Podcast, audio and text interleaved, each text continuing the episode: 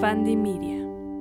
Bienvenidos amigos a un nuevo episodio del Peli Podcast de Peli de la Semana. El día de hoy vamos a hablar, vamos a cambiar mucho el registro porque por primera vez vamos a hablar, a lo mejor lo logro conectar ahí con algunas películas, pero en el fondo vamos a hablar de un libro primer libro que leí en el 2023. Quiero, quiero que se trate de eso este podcast porque quería hablar del libro y no sabía bien por dónde, en qué medio hablarlo, si aquí, si en TikTok, si en YouTube, si en algún lado. Pero me parece que a lo mejor la opción más sana es hablarlo aquí. Vamos a hablar de temporada de huracanes de Fernanda Melchor. Así que quédense conmigo en este episodio y empezamos.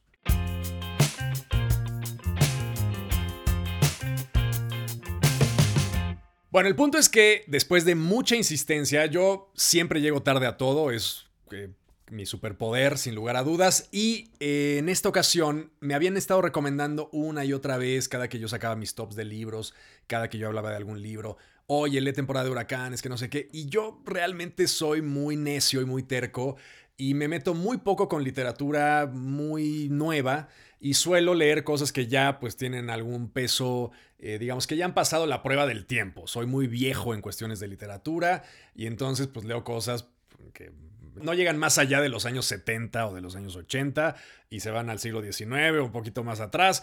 Cosas que, entre comillas, son las cosas que ya han entrado, digamos, dentro del canon literario tradicional.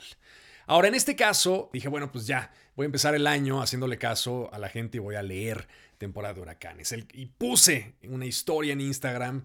Voy a empezar a leer este libro después de que muchos me lo pidieron y tal.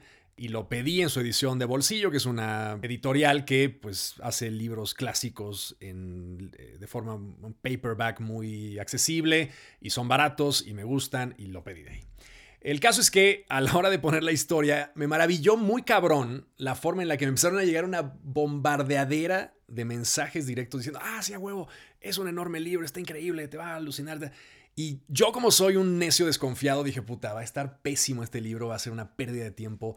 Y no porque desconfíe del juicio popular, porque pues, el cine que yo veo pues, es el cine contemporáneo, trato de ver clásicos también, pero siempre estoy muy metido en lo que se ve en el momento. Pero sí, en, cuestión de libros me cuesta mucho aceptar. Me regalas un libro y no lo voy a leer jamás. Pero el punto es que en este caso les hice caso y me maravilló primero esa reacción. Suelo poner yo las cosas que voy leyendo, pero nunca había tenido una reacción como tan intensa de la gente que sigue Peli de la Semana realmente volcándose y diciéndome, cabrón, es increíble que no hayas leído este libro. Es un libro bastante reciente de 2017. Digamos, la gente en cinco años tuvo la necesidad de leer un libro de 2010. Bueno, en fin, me, causó como un cortocircuito agradable decir, bueno, a ver, vamos finalmente a entrar a esto que todo el mundo me está diciendo que entre. Ahora, realmente, después de una semana de haberlo leído, me parece una obra tremendamente importante, tremendamente interesante, tremendamente fuerte. Y muchas cosas que me maravillaron quiero compartirlas con ustedes, muchas reflexiones que me vinieron a la cabeza después de haberlo leído. Y sobre todo el hecho de que una novela tan sucia, tan vil, tan violenta, tan intensa, tan nasty, tan grosera, tan tremenda, tan fuerte, haya encontrado, eso me maravilla muy cabrón, haya encontrado un lugar dentro del corazón de lo pop. Porque si algo podemos decir de esta novela es que es una novela que ha, entrado, digamos, dentro del canon pop mexicano del siglo XXI, sin lugar a dudas. Pop no significa algo de fácil digestión, significa algo que llega a una gran cantidad de personas, que suele ser algo de fácil digestión, pero que, digamos, la característica fundamental es que es de dominio popular. Y en este caso, la novela de Fernanda Melchor, sin lugar a dudas, se convirtió en un fenómeno pop en, un tiempo muy breve, porque es algo que apenas acaba de ser nominada, de hecho, la novela al Booker Prize, que es uno de los premios literarios más importantes, fue finalista en el 2020 del Booker Prize, que es algo verdaderamente sobresaliente. Y que una novela que haya sido estrenada en 2017 esté en boca de todos en 2022 me pareció a mí de momento interesante y sobresaliente. Ahora, la novela es tremendamente violenta, cosa que también me maravilla porque sin lugar a dudas, la experiencia de leer esta novela, que es breve, que se lee en una semana si ustedes le dedican un poquito de tiempo, la acaban completamente. Es una novela tan violenta, tan, tan prosaica, que me maravilla que esté también en boca de todos. Y luego finalmente el estilo narrativo no es un estilo tremendamente sencillo, es un estilo que nos recuerda un poco a Faulkner, que nos recuerda un poco a Joyce, esta idea del monólogo interno, porque cada uno de los capítulos va siguiendo una crónica mental que es hasta cierto punto tramposa porque no es completamente un monólogo interno. Cuando ustedes leen El ruido y la furia de, de Faulkner, son monólogos completamente, digamos, la intención de Faulkner es meternos en la cabeza de un grupo de personajes y entonces la narrativa eh, literaria va siguiendo precisamente la cantidad de saltos mentales que tienen estos personajes. De hecho, bueno, quiero hacer un spoiler, pero no quiero hacer un spoiler del ruido y la furia, pero es una novela que ya es de principios del siglo XX, entonces supongo que ya puedo hacer spoilers, pero si no, tápense los oídos 30 segundos. Es maravilloso porque uno de los personajes del ruido y la furia es un chico con un problema mental, ¿no?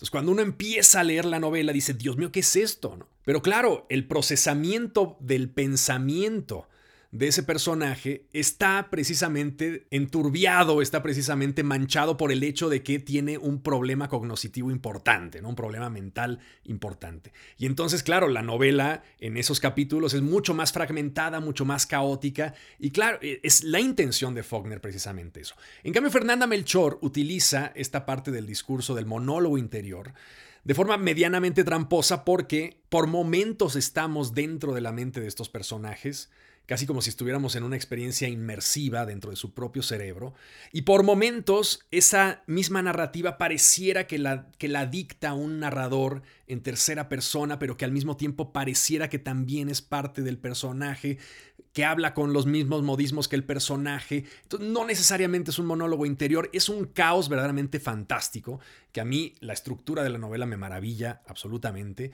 y que se lee además de un tirón, y que comprueba que muchos de los cánones de escritura, muchos de los tropos que se utilizan en la literatura, como por ejemplo los diálogos con, una, con un guioncito, la forma en la que se plantea una estructura, en la que tú tienes un cuento y entonces dices, bueno, y fulanito le dijo a tal, y entonces haces una serie de, de tropos que se utilizan en todos lados para, para decir esto es un diálogo y esto es una descripción, etcétera, no tienen sentido finalmente. Habrá algunos tipos de literatura en donde todo sea dialogado y no se entienda si tú le quitas precisamente todas esas marcas, guiones, comillas, etc. Pero en este caso, lo interesante de temporada de huracanes también es el hecho de que el lenguaje, cuando nosotros desde la tradición oral narramos algo, no estamos haciendo entre comillas cuando le dices, y entonces ella me dijo, y haces unos símbolos de comillas, y entonces dices, me dijo, comillas, que tal y tal y tal y tal, cierro comillas, y luego entonces el otro me dijo, abro comillas, tal, tal, tal, sino simplemente se traduce ese monólogo interior, nuestro propio, nuestra propia habilidad de contar historias de manera oral, se traduce en una continuidad absoluta, en párrafos larguísimos, donde vamos siguiendo una narrativa que va saltando de un punto a otro, que va saltando de un diálogo a otro. Hay un montón de diálogos que no se perciben como diálogos de manera física, de manera visual, que tú ves la novela y es un párrafote, en algunas zonas son párrafos de varias páginas. Y, y, dentro de esos párrafos hay diálogos que no se anticipan y no se visualizan como tales porque se sacrifica toda esa puntuación, todos esos símbolos que nos, que nos develan que hay un diálogo ahí metido precisamente porque todo se cuenta en este proceso dialogístico continuo de la mente de ciertos personajes, cosa que me pareció fantástica. Y por último, la historia. Porque finalmente todo esto tiene que ver con una historia tremendamente interesante que es el asesinato de una bruja en un pueblo perdido de Veracruz. La novela comienza con una escena tremenda en donde van unos chicos jóvenes en una especie de clave extraño, este, medio ruinoso, y encuentran en un lago, en una especie como de depósito de agua, en un pantano, encuentran el cadáver de una mujer o de una...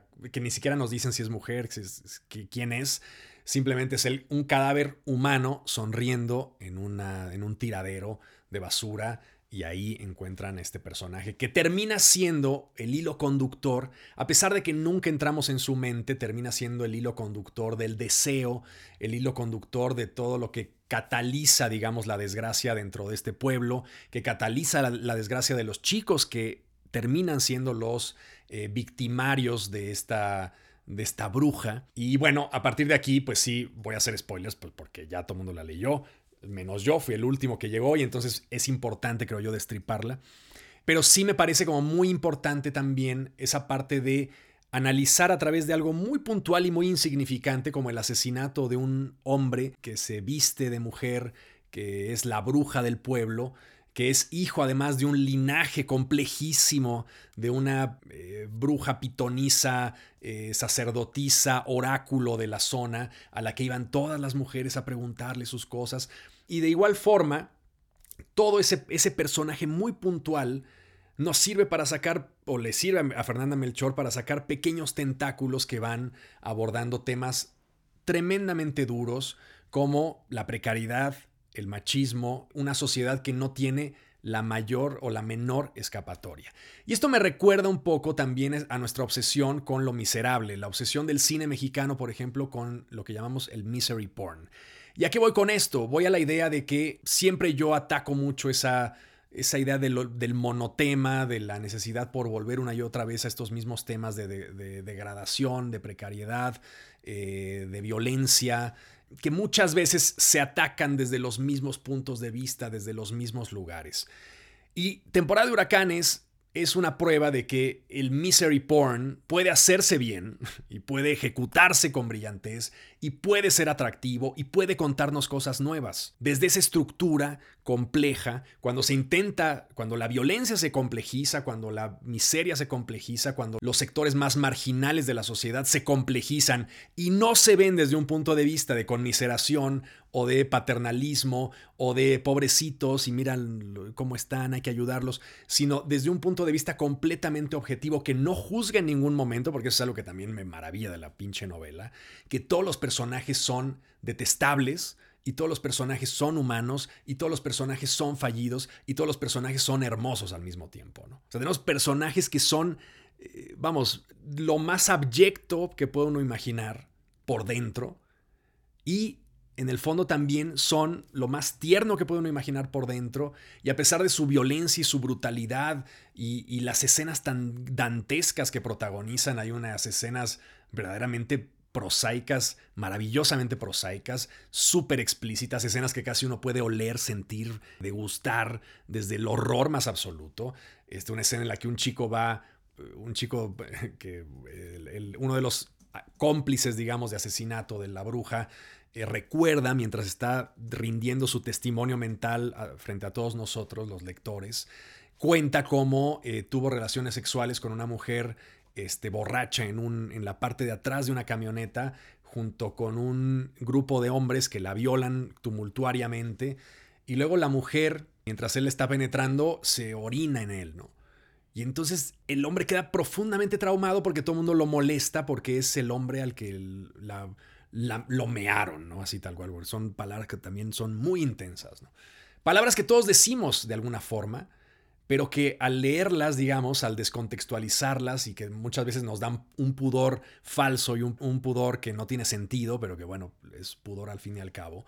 Y a la hora de narrar estas historias tan profundamente violentas, con esas palabras tan profundamente directas, mm, eh, resultan algo completamente anómalo y maravilloso. Entonces, a lo que voy, este chico queda traumado y todo su testimonio es un testimonio tan bello y tan complejo sobre su propia sexualidad, cómo ese evento lo traumatiza. Luego hay una especie de romance con un personaje que se llama Luismi, que es un tipo que es parece que tiene sida y al mismo tiempo está destruyéndose por dentro, pero al mismo tiempo está enamorado de una chica que vino embarazada de otro pueblo y entonces se, eh, él es gay, pero entonces trata de formar una familia con ella eh, y al mismo tiempo es el amante de la bruja. En fin, es una cosa tan, pero tan rica en su entramado social que me maravilla absolutamente. Nos recuerda muchísimo, por ejemplo, a películas como Los Olvidados y esa tradición clásica del cine mexicano como muy duro, como muy intenso, en donde pues encontramos siempre la desesperanza absoluta, porque un poco lo que tiene eh, temporada de huracanes es que no hay el menor atisbo de luz. Es una novela que se construye desde el odio, desde el repudio, desde lo más macho, pero al mismo tiempo lo más el machismo como una especie de prisión absoluta, como una especie de prisión de la que ninguno de esos hombres jodidos, eh, impotentes, frustrados, eh, miserables, logran escapar. Y luego las mujeres, desde su posición, leía un ensayo que hizo, bueno, no un ensayo, una especie de crítica que hizo una escritora que me cae muy bien, que se llama Aura García Junco, que tiene un es, un. es como una crítica muy breve acerca de temporada de huracanes. Y lo menciona ella muy bien. Es una, es una estructura, digamos, social que a través de los roles de género cuarta absolutamente toda la posibilidad de salir precisamente de esos roles hacia otro lugar. ¿no? Entonces, es una novela que les recomiendo muchísimo. Véanla, por favor, léanla. Y un poco me frustra porque entré un poco a leerla porque me enteré que van a hacer una adaptación de temporada de huracanes. La van a convertir en película con dinero de Netflix. Y pues no deja de ser algo como muy frustrante que, es, que esto suceda. Porque, digamos, es una novela tan perversa y tan sucia y tan nasty que tendría que hacerse desde un punto de vista profundamente perverso, sucio y nasty y real. ¿no? Algo que hizo que me pareció que estaba bien eh, Fernanda Melchor fue participar como guionista en esta serie que se llama Somos, que es una serie de Netflix también, en donde cuentan los últimos días de un pueblo que es asediado por el narco y luego llegan a, ajustar cuentas porque alguien los delata y entonces eh, es una historia real en donde saquean y balacean a todo el pueblo y bueno, es una hecatombe terrible, ¿no? Pero incluso dentro de esos productos se siente una mano como de freno, se siente una mano como de calma, se siente una mano como de esto lo tenemos que vender a, varios millones de personas que no van a aguantar estar comiéndose un hot dog mientras ven este tipo de escenas tan duras. Y Somos es una serie dura, es una serie compleja, es una serie rica de personajes interesantes, pero que sí siento que, se, que está a años luz de la violencia que plantea este, estructuralmente y sobre todo visualmente la eh, novela de temporada de huracanes. ¿no? Es algo completamente en otro rango, en otro esquema. Es como si Netflix le dices, vamos a adaptar, que no es lo mismo, evidentemente, pero es como si Netflix me dice, oye, vamos a adaptar este, los 120 días de Sodoma, ¿no? Imagínense que no existiera Saló de Pasolini. Y entonces Netflix te dice, vamos a adaptar los 120 días de Sodoma. Bueno, pues no sé qué vaya a salir de ahí, pero evidentemente el aspecto atmosférico de los 120 días de Sodoma va a estar pobremente representado porque de entrada este servicio de streaming gigantesco no quiere alienar a buena parte de la gente que lo está viendo. Al revés, lo que quiere es que la gente vaya a ver sus cosas. ¿no? Entonces, sí me sorprendió un poco el hecho de que traten de sacar la película de esta novela. Me parece un caso atípico, profundamente atípico de una novela muy pop que yo no entiendo por qué se volvió pop. Es una novela maravillosa, pero que realmente no entiendo como una novela que nos habla gráficamente, que tiene unos, unas secuencias de asesinatos, de violaciones, de, de cosas verdaderamente abyectas, de eh, fantasías pedófilas, fantasías gays, fantasías, pero no, no, lo digo porque sean malas las fantasías gays, pero fantasías gays desde la violencia más abyecta, en donde estás fantaseando eh, coger con alguien y al mismo tiempo lo, lo quieres matar y planeando su muerte, este son cosas tan límites. Es una novela de la marginalidad, pero cabrona. O sea, no es una novela de la marginalidad buena onda de los punks que viven en, este, en Nueva York y que salen ahí, tipo Larry Clark, vamos.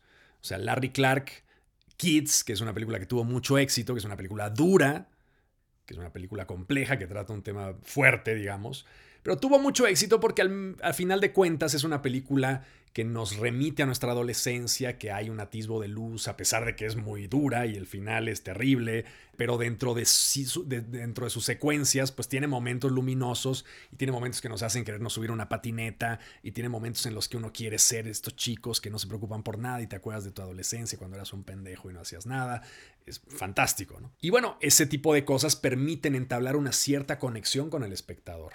En cambio, Temporada de Huracanes es una, es una novela en donde la conexión con el espectador siempre se hace desde el asombro de ver algo completamente ajeno al espectador, al lector. Ninguno de nosotros estamos en la posición de esos personajes. Ninguno. Si ustedes están viendo este video en sus casitas, en YouTube, no están en la posición de estos personajes. Entonces, es una, es una novela que no emite ningún tipo de rayo esperanzador o de rayo empatizador que nos permita conectar de forma personal con estos eh, seres humanos que están representados en la novela. Sí hay mucha empatía, en el sentido de que todos estos seres fallidos que no pueden escapar de un pinche pueblo perdido desolado, espeluznantemente pobre, y que tratan de hacer sus vidas desde la anomalía que es la pobreza más extrema, que bueno, anomalía para nosotros, pero la realidad para mucha gente. Ese tipo de cosas, yo no sé cómo una película como em, Netflixiana pueda hacerse a partir de eso.